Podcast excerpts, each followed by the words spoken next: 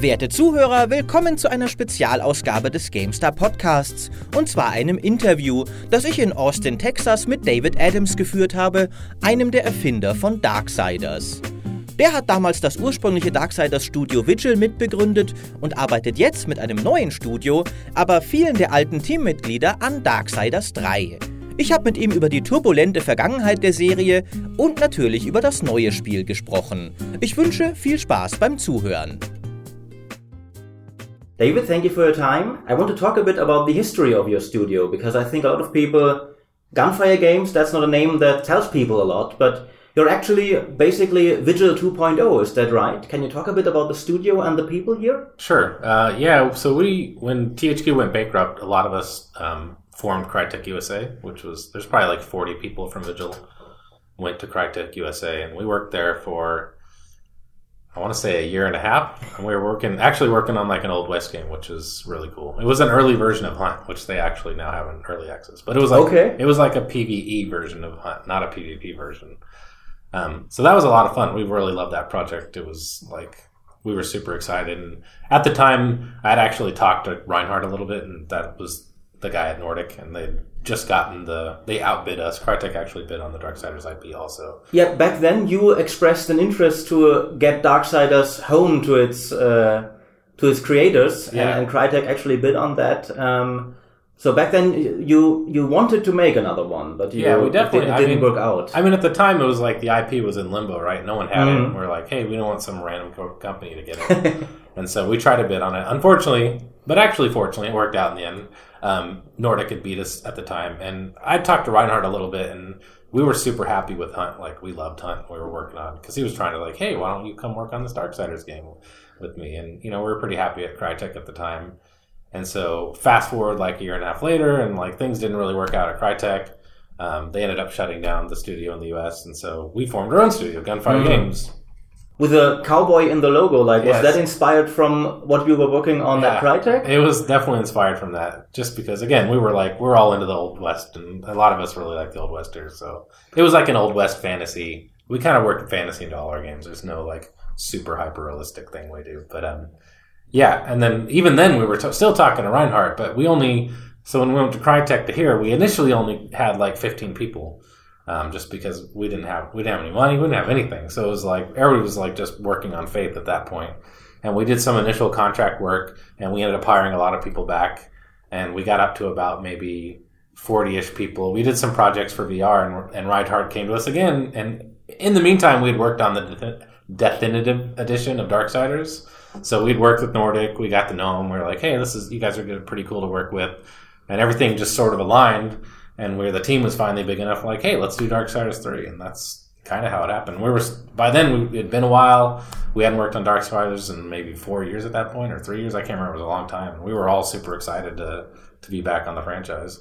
So, were you have you always been hoping to one day get back around to Darksiders, or was there a time when you thought, "All right, I guess that's done. Let's just focus on the new stuff." Yeah, I think when it first got picked up by Nordic, and I, I knew nothing about them, literally nothing. I was pretty much like, all right, that's it, it's done. Like I'm never going to work on it again. it's some company in Austria. Like, I mean, what are the odds that I'll actually work on this again? And even when I first started talking to him, um, it was still in my head. I'd kind of like, I just like that ship sailed. I'm going to move on to new stuff. But I think that as time went by, I was like, man, I can't, I couldn't stand the thought of someone else working on it. I'm like, that would really suck.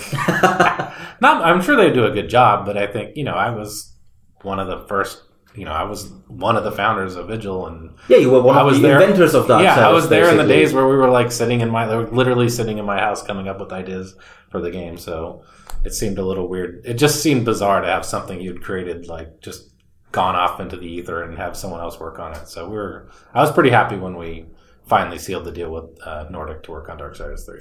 Were you surprised that they wanted to bring it back after all these years? Because I mean, it's it's it has a lot of fans, but it was never like a really huge AAA franchise that you they could have just decided, yeah, let- let's Sure. do something else. I think. I mean, I've always been impressed with Nordic because they're very pragmatic. Like they they did the remasters of Dark Darksiders one and two, and they made a lot of money on those. And I think that they're very smart about, hey, we don't overcommit a ton of money. We commit just the right amount of money to make a game profitable, and not a lot of not every publisher does that. Some publishers are just like, we'll commit tons of money, and then the game will sell even if it still sells well, because that was an issue with THQ, right? Darksiders still sold like two plus million copies, but when you commit a certain amount and a certain amount of marketing, like suddenly the game has to sell five million copies to even be considered a success. And so it's really a matter of like tailoring the scope of the game to the audience of people that are going to play it. Like if you're going to sell two million copies, then you need to pick a budget that's justifiable by a game that sells two million copies. And Nordic's very smart about that, and I, that was refreshing to work with them on that. Yeah, that's true. I think uh, that's something you also heard about. I think with the Tomb Raider games, it was like which were considered not a success despite having sold millions because it was planned for a few millions more. Yeah, Um, that, so- and that's always sad. And it's, I think it's a reality of game development. A lot of people don't realize is that they look at a game like, man, that game's really well, it reviewed really well, it sold like three million copies. What are they whining about? And it's like, well, if they spent a hundred million dollars on it, like they didn't make any money. They actually lost money. So as the as the quality of the game goes up and the budget of the game goes up, the expectations of sales goes up appropriately. So that's definitely a rough cycle to to deal That's with. that's true. So at at, uh, at Gunfire, you you're a smaller studio than Vigil was back in the day, right? Oh yeah, we're way small. I think Vigil was we were doing two projects at Vigil, so we were up to like 250 million, 250 people, I think. 250, yeah. And right now we're about we're about 70 at Gunfire, also doing two projects. So Ah, okay. um, and can you talk a bit about like uh, how many of the old Darksiders guard you have on board here? Obviously, you are one of the inventors. Um, are there any other like senior staff, like the writers from back then and stuff like that? yeah, so well the, the writer was a contractor for Darksiders 1. We got the same writer, Jill Kelly, for Darksiders 3. And um, but yeah, our tech director is the same tech director from Vigil. Our art director um, was the lead environment artist on Darksiders 2, and he was the lead UI artist in Darksiders 1. Our design director was actually the lead environment artist on Darksiders 1, and our animation director was uh, senior lead on Darksiders 1 and 2. So um, pretty much all the leadership, our audio director is the same audio director from Dark from Vigil. So all the key like senior leadership of the team is all from Vigil. We're all key, and even below that, there's probably like I want to say there's like 30, maybe 30 people from Vigil in total. I mean, we got a lot of new blood, which is good. You need new blood, right? Yeah. You need new ideas and new thoughts. But I think that we had just the right amount of existing people that knew about the franchise to help us. Like, so if everybody was new, then we would just throw everything out and be like, yeah, we'll just start over and won't maintain something that's true to the franchise. So So I think what, it, it was a good balance. Yeah. So what was it? Like, what was it like getting like the band back together? Did they did, were they all on board even before you knew it was going to be Darksiders three, or did you actually go around and say, "Hey guys, we're doing Darksiders three again"? No, Wanna come? most of them were already here. Okay. We were, even we're working on, we worked on Chronos and a couple other VR games, and I would say, I think I'm trying to think of anybody specifically from Vigil came back after we signed the Darksiders deal. Maybe one or two, Oh, okay. but I think most of them were already here. I think when you work together with people for so long, like we worked at Vigil for like you know six, seven years together, and you work overtime, and you're like tired, and you're like trying to figure stuff out. You, you definitely grow a bond together to the point where you like. It got to the point where I was like, man, I can't imagine working with anybody else. It'd just be weird to go another studio and have to work with a bunch of random people. Um, so there's definitely like some camaraderie that grows over time, and you just you just like working together. Yeah, I think that's pretty cool in this industry, especially because you've experienced how volatile it can be to still have the same team, and not entirely, but in, in at its core together after all these years. is pretty cool. I think. Yeah, I think it's it's actually pretty remarkable that we have that pretty much all of our leads have been through three different companies together. That's Yeah. got to be pretty rare, I I imagine. Now that I think Yeah. about it. Uh, was uh, Joe Madureira involved in any way in Darksiders 3? Because he's now doing his, his own stuff, stuff uh, with Battle Chasers, again exhibiting his trademark uh, visual style. yeah, they had, so they had started while we were still at Crytek. Mhm. Towards the end, I think I can't remember exactly the timing. They started Airship Syndicate, but he. When we first started Darkseid, was like the number one thing was like, all right, we got to get Joe to draw the main character. So he drew Fury and Fury's Watcher. I think that's about it. I mean, he's obviously got a lot of his own stuff on his plate, so he doesn't have a ton of time. But I, I remember I was I was like, oh, that's cool. If you can't draw Fury, we'll just get someone else to do it. He's like, all right, fine, I'll do it. Maybe it was the same for him, for him as it was for you. Like, Yeah, you no, couldn't we- imagine someone else doing the next Horseman. yeah, we wanted him to draw Fury. Like I couldn't even imagine some other character artist drawing Fury. It wouldn't make any sense. So I'm super glad he did it. So was, was there ever, ever talk of uh, getting him back on board here at Gunfire Games permanently? No, I think I mean again they got airship did battle chasers and you know they're pretty I mean they're pretty happy doing their own thing and that's cool. I mean we're still good friends. We go to lunch a lot and that sort of thing. But I think both got our own thing going and that's pretty cool. Yeah, I mean he's still here in Austin, right? If I Yeah, they're probably close. And again, they were you know working on battle chasers. Obviously, that's super near and dear to his heart. It's the comic book series he worked on Yeah. for years and years and years. So So, uh, can you talk a bit about uh, what went wrong at, at at Crytek USA? Like why that studio shut down so quickly? Um, yeah, I think that I mean at the time Crytek was just having some like monetary issues. I think it was pretty well publicized. Mm. Yeah, that's true. happened. That's true. It's uh, it's an ongoing thing for them actually. I mean, Oh, there's- I haven't even really been paying attention, honestly. but for us, it was just like, hey, you know, it, was a really hard decision because we really, really loved working on the project we were working on, like a lot. But I think at the end of the day, we started losing people. You know, when you start run, have, running into monetary problems, you start losing people.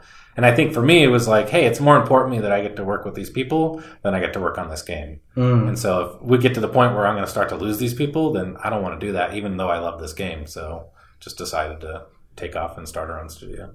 Uh, so back when you were still at Vigil, did you already have plans for Darksiders 3 or a next Darksiders game in any way? And were they close to what you're doing now? Um, we had a few different ideas for the next Darksiders. I don't think any of them were what we're doing now. so at, at Vigil, we discussed um, doing a game about Strife. But when we got here, we're like, eh, let's just do Fury. I don't know why. It's I don't even, I don't even know if there was like a logical reason. We didn't really debate it. We were just like decided one day we're gonna do Fury, and and that was that. And we never really looked back. Was there ever talk of doing the rumored uh, four-player co-op game, like where you do you can play all the four riders? Yeah, we always like that. Literally, always comes up. I think in this case, it was since Nordic was like, "Hey, we're just getting back into the franchise. We're sort of re- rebooting things and getting things started again." It, it made sense from that end to like because to do the full four player co op like would be a much larger budget than I think they wanted to commit to start with. Um, so it was like, "Hey, let's just do a game. Let's get refresh the franchise. It'll still be a cool game that fits in with the roots, and people that are fans of the franchise will love, and then we'll." Look at how that does and kind of see what happens next. Yeah, and it also makes sense that uh, you to do one game for each of the horsemen first, so you don't have to design them all from scratch uh, for the co-op game. Sure. Um, but is that something you're hoping to do still someday? Yeah, I would love to do the co-op version. That'd be fun. That was the dream from like the very, very, very. The first pitch was four-player co-op. Really? Yeah, when we first started pitching it, and then we very quickly realized that like we were being crazy, and there was. I mean, at the time we had literally had four people. It was like me, Joe. Well, Ryan- one for every character. Yeah, basically. perfect. We were the four of them. It was like me, Joe, and then these other Ryan and Marvin were sort of like the first founding guys, and every publisher we went to was like, "You guys are nuts! Like, you can't make this game. You're crazy." it's it's shocking we even got THQ to agree to do it, but at the time, Yeah, so, so I'm certainly hoping that you'll you'll get there someday because I, I always like that idea. So in, in terms of uh, because you mentioned that of course now it's about Fury. Um, one of the things I always liked about Darksiders 2 was that with the new character, the feeling of the game changed significantly as well. Like Death was a, a much more underhanded fighter, so suddenly it was a much much faster game, and you had necromancy powers and stuff like that. Um, so what's the idea behind Fury, and how is the game changing? to reflect the fact that you once again have an entirely new main character. yeah, I think one thing that's super crazy that we do is not only change the main character, we usually change some of the core progression mechanics and the world structure. And so Darksiders 1 was a little smaller, you know, hub and spoke, really light RPG mechanics. Obviously, you had War as the main character. Darksiders 2 was like a huge, massive world, multiple zones, way more in depth RPG mechanics. We had like skill trees and random Diablo style loot. And then Death was the main character. In this one, we we wanted to take do something sort of in between. Like we wanted to have slightly more in depth progression mechanics than one, but not quite as crazy as two. And I think the biggest thing about this one that kind of drove a lot of the other decision is that we wanted to do one giant seamless dungeon.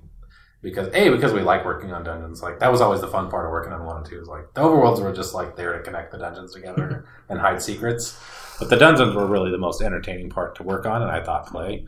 And so he said, "Hey, what if we made a game where it was just more like a Metroidvania? It's just like all one giant dungeon." And I think from that single decision, a lot of other things came up, came to be. We changed the style of combat because we didn't want to do gated in fights. Like in one and two, you'd like walk in a room, the red berries would come up, and the guys would like come out of portals or crawl out of the walls or whatever. And it was a very like contrived arena fight almost every time. Yeah, and it's a very old school. Like I think Devil May Exactly, Cry yeah. Three did it that way. Like Yep, you had always had these red that. It's walls. like and- "Meow," the guys would come in. And so with this one, we're like, eh, we don't want to do that. We want it to be way more organic. It's more like this world is there, and you're stumbling upon these creatures that are doing whatever it is they're doing when you're not around.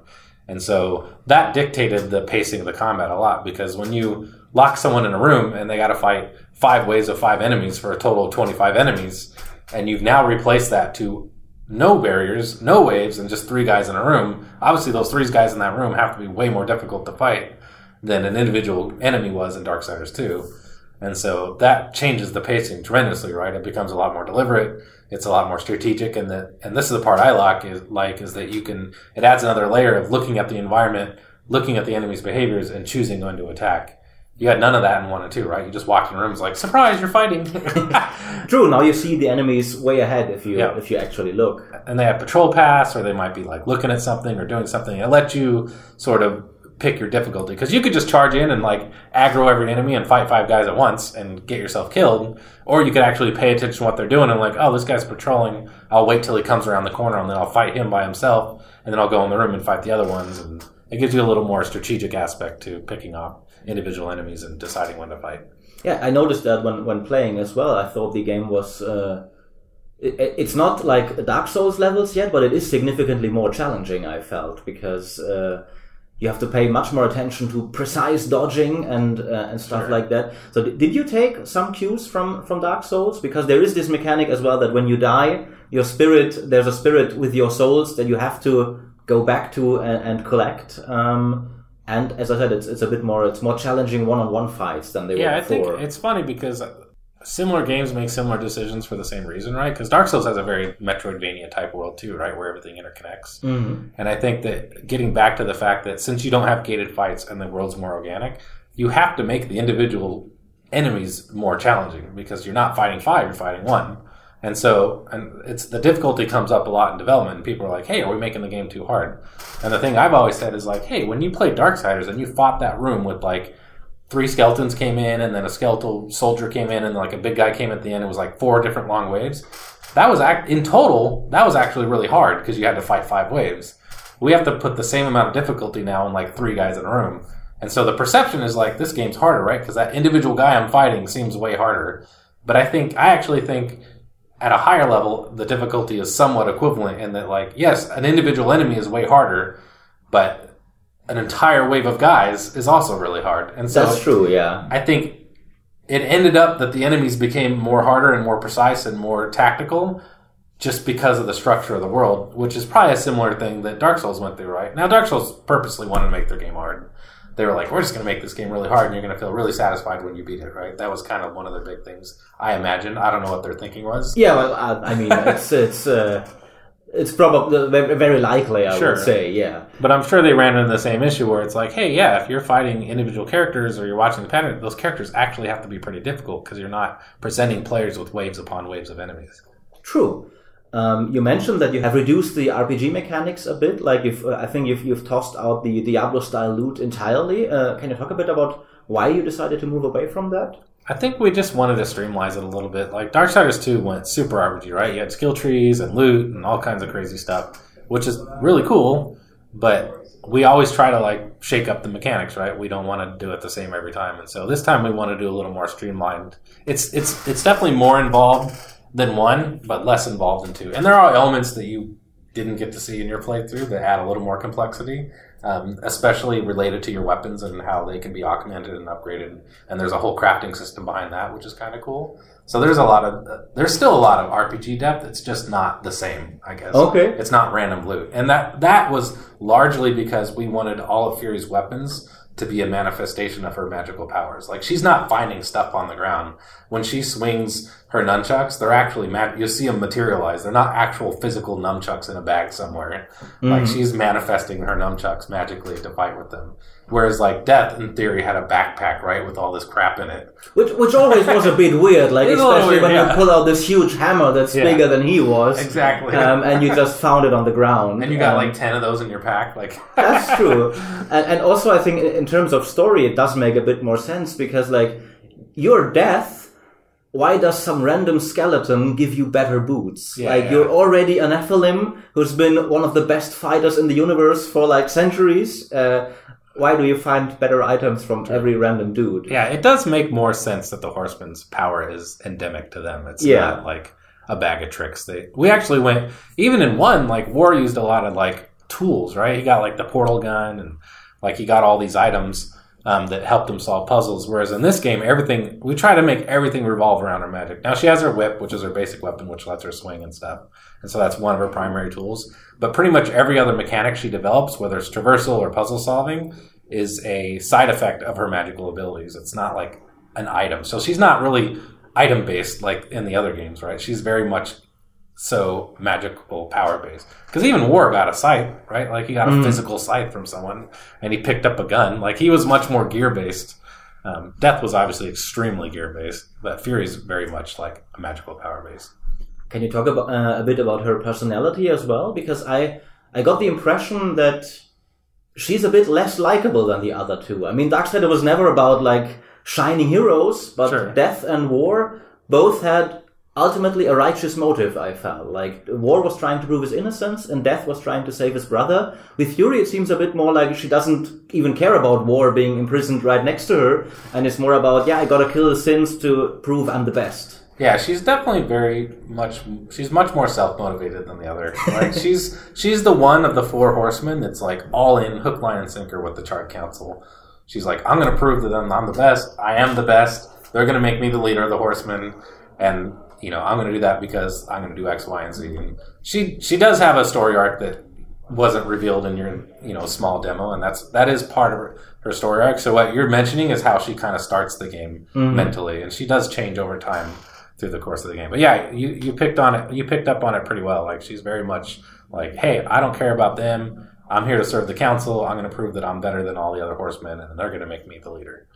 When we talked a bit uh, before about the game, you mentioned that you wanted to focus a bit less on story this time around. Um, can you tell me why why you made that decision? Yeah, it's and again, it's actually a little close, more close to Darksiders One. So Darksiders Two had like NPCs and side quests and all this stuff, right? Like again, trying to be an RPG. Mm-hmm. Um, and I think Darksiders 3 falls a lot cor- closer to Darksiders 1, and in that, like, there are cutscenes and we want to have cool moments, um, but most of the time you're just playing the game. And I think that there's two types of games, right? There's like really strong narratively driven game, like Last of Us, right? I love Last of Us. It's an amazing game. It's a very narrative driven game, right? You're you're presented with the story a lot. You're talking to Ellie a lot. You're like seeing cutscenes a lot, and it's really emotionally impactful. And you get to the end and like you're like, wow, that was that was legitimately just an amazing story. Whereas Darksiders is much more. It's a video game. It's not trying to be like this really dramatic, amazing story. I mean, it's supposed to be fun, like a comic book, and so we don't really want to get in your way and- with a ton of story exposition. We have it generally around when you've killed the sins, and there's a few other major story beats in the game. But the, for the most part, there's large stretches of the game where you're just playing the game. Again, getting back to the fact that it's it's a video game. Like Mm. we're not trying to be something else. Like it's just a straight up video game. But for people who are looking forward to continuing the story of Darksiders, like who have followed the first two games, um, uh, what does this, this game offer them? Like in terms of how much is it geared towards people who have never played the Darksiders before, and how much do you have for those who have been waiting for new stuff ever since the end of two teased the end war that's coming and stuff like that? It's a little of both. Like on one hand, we wanted the setup to be really simple, so someone who'd never played Darksiders could get into it. Because the story's just like kill the seven sins. All right, that's easy. Got it. I don't have to like overthink it. But there are a lot of like there's a lot of NPC cameos and there's a lot of um, story beats that for people that are fans of the franchise will appreciate because it does it does explain a little more of what's going on. And I think that if you played one and two, you probably don't have a very firm grasp of what, actually what's happening. Like at a grand, like That's true. it was a little obtuse. I'll even admit, uh, it, being involved in both stories is probably a little too obtuse. It could have been a little more explicit, but I think we've tried to sort of explain why all those things have happened. And so I believe Darksiders 3 kind of sets up the end game. Like, what are the stakes? Why are they? I mean, everybody knows that the seals were broken at the end of Darksiders 1 and the other Four Horsemen came, right? That's pretty straightforward. But no one knows why any of this is happening. It's just a bunch of random crap happening, and now the horsemen are going to kick ass, right? That's the story right now. But I think this sets up a purpose. Like there's Okay. there's a purpose behind it, and I think this story sets it up. Yeah, I think in, in some ways you probably had to do it this way because if you continue a franchise so long after the second one, you can't just jump in right right again. So you've played the second one, now here's the third one, uh, directly continuing it. So Sure. Was that also why you decided to do it um, parallel to the other two again, or was that always the plan that you had one parallel game for each horseman? I think that it's funny. Well, when we did Dark Darksiders One, there was no plan. It was just like we didn't even know we were going to get to make the game, so it was just like let's just write a cool story. We don't really care about the future. Like I think that's probably happens a lot in the game industry more than people admit, I think so too. Yeah. and that they try to play it off like they had some grandmaster plan. But I mean, anyway, so we didn't want, and then we're like, oh crap, this did all right. We got to make a franchise out of it. So two was sort of our attempt, and again because we couldn't. We couldn't continue one because even at THQ we didn't have the budget to do the four player version. So we're like, okay, we gotta like try to retrofit a story onto this. Like, why did all this happen? Why does this make sense? Two was an attempt at that. and you just admitted you somewhat failed. yeah, it was. It wasn't bad. I, I. It wasn't my most. It wasn't the shining moment of Darksiders two for me personally. The story. I think there was some really cool moments in there, but I think there was a lot of convoluted stuff that didn't make sense. And then, so with three, now it's like momentum, right? It's like, well, we've done a game about war and we've done a game about death. What was Fury doing? What was mm. Strife doing when all this was happening? But we try to streamline the stories now and make them a little simpler. And, and the, like, again, the, like, what was the, okay, two had a, a pretty straightforward goal, which was like, save your brother. But Dark Darksiders 1 was like, okay, War is trying to prove his innocence because they started a false apocalypse because, why? Yeah, you're, right. It, it was Like, very obscure it in was some obscure. ways. Like yeah. there was a reason, but it was really hidden. Whereas I feel like the step in three is a little more like, okay, it's much easier to digest. It's not going to be like you're not going to play the end of three and go, wait, what just happened?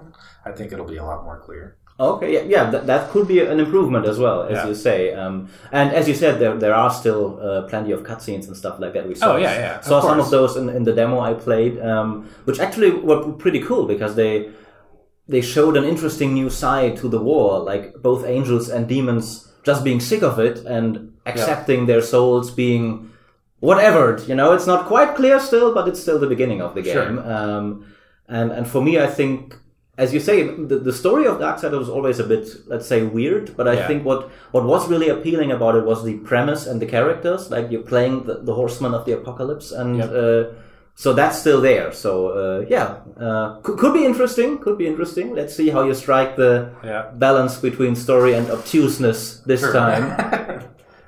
All right, I think uh, that's it from my end. Is there anything uh, else that maybe you want would like to tell people, would like to talk about before we finish? I don't think so. I think we covered everything. Awesome. That means I've done my job well. Yeah. Uh, now uh, let's hope you do yours well as well. Um, what what I've seen so far looks really promising, or I've played so far. So uh, I'm looking forward to the game. Great. Thank you. Thank you for your time. Yeah, absolutely.